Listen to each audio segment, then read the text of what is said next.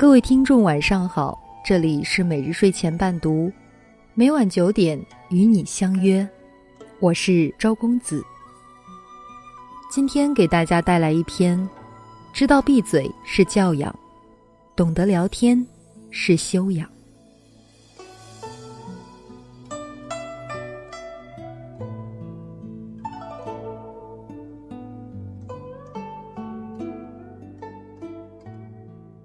礼记》有云：“君子曰言，小人先言。”意思是君子说话小心谨慎，小人说话妄言妄语。生活里总会有人打着各种幌子，口无遮拦，尖酸刻薄。你买件衣服，他说你又矮又胖，买来浪费，穿着显土；你吃顿饭，他说你三高，体弱。缺乏锻炼，迟早脑梗。你谈个对象，他都能扯出你俩不合适的一千个理由。你约会，他说你秀；你发自拍，他咒你们死得快。这种人说白了就是没教养，心还坏。讲话有教养是在别人不堪时闭嘴。前段时间去学校参加孩子的家长会，旁边挨着两位家长，我暂且称之为小 A 与小 C。整个家长会，小 A 一直都坐不住，左顾右盼，四处插嘴。前面的孩子成绩不理想，他一脸得意地跟别人家长说：“那就有点差劲儿了，我家孩子比你家孩子强多了。”后面的孩子数学考得一般，他又酸别人：“孩子反应慢，再怎么补课也没有办法，天生的。”周围的家长都想离着他远远的。但他并没有适可而止，主动闭嘴，反而又向我和小 C 探过头来。我赶紧转过了身子。你们家孩子这次考得怎么样？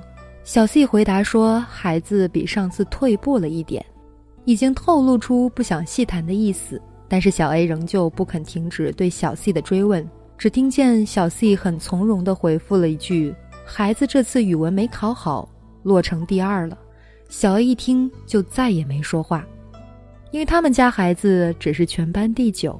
鲁迅先生很早就提到，弱者抽刀向更弱者。很多时候，像小 A 这种不懂交谈艺术的人，其实根本不是不知道别人的感受，只是他们不愿意在乎别人的感受。他们追求的是让比自己差的人低头，那种咄咄逼人的快感。有教养的聊天应该是善意的。懂得分寸，知道给别人留有余地，明白别人的尴尬就及时止步，而不是利用别人的尴尬变本加厉。讲话有修养，是不知道的不乱说。有次在火车上，中途上来一个男性乘客坐在我旁边，打扮得挺得体，手上还握着一串佛珠，应该是位事业有成的成功人士。刚坐下不久，他便主动与我打起招呼。然而聊了没几句，我便没了与他继续谈话的兴趣。他询问我的职业，我说自己是做新媒体的，平时常在网上写写文章。谁知他突然义愤填膺地向我怒斥：“网上这些写文章的都是些人渣，事不关己，到处造谣。”听完他说的，我直接有种想要站起来拍桌子的冲动。为什么要一棒子打死所有人？你懂我的职业吗？你说的是无良狗仔，我的职业并没有让我蒙羞。但一想到别人可能只是了解不够，无知者无罪，还是憋住了到嘴的话，结果他的话越来越让人恼火。你跟他谈哪儿哪儿的小吃不错，他就说不安全、不卫生，穷人去的地方饭还难吃的要死。再一说哪哪的风景不错，有时间去看看。他直接一脸鄙视的回复你，还是外国的海滩好。我很惊讶的问他，我说的你都体验过吗？他说没有。我已经记不清我是怎么和他一起坐完几个小时的火车，只记得这个人给人的感觉很低级。当一个人事业有成，你可以活得高贵，但别活得那么高傲。不喜欢的东西你可以拒绝，但别诋毁。学会在该沉默的时候闭嘴，不懂的时候少说，尤其是自己没有亲身体验过的东西，不要妄加评论。这就是一种教养。讲话有修养是兜得住别人的隐私。当我以前有个同事小爱，也让我印象深刻。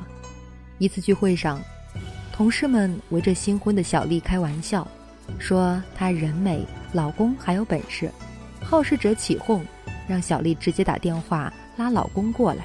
这时，平日里与小丽无话不谈的小爱，突然说了句：“小丽老公是农村的。”还要挣钱养活父母，哪有时间来我们这儿？小丽一听，便甩下手中的酒，愤然离去。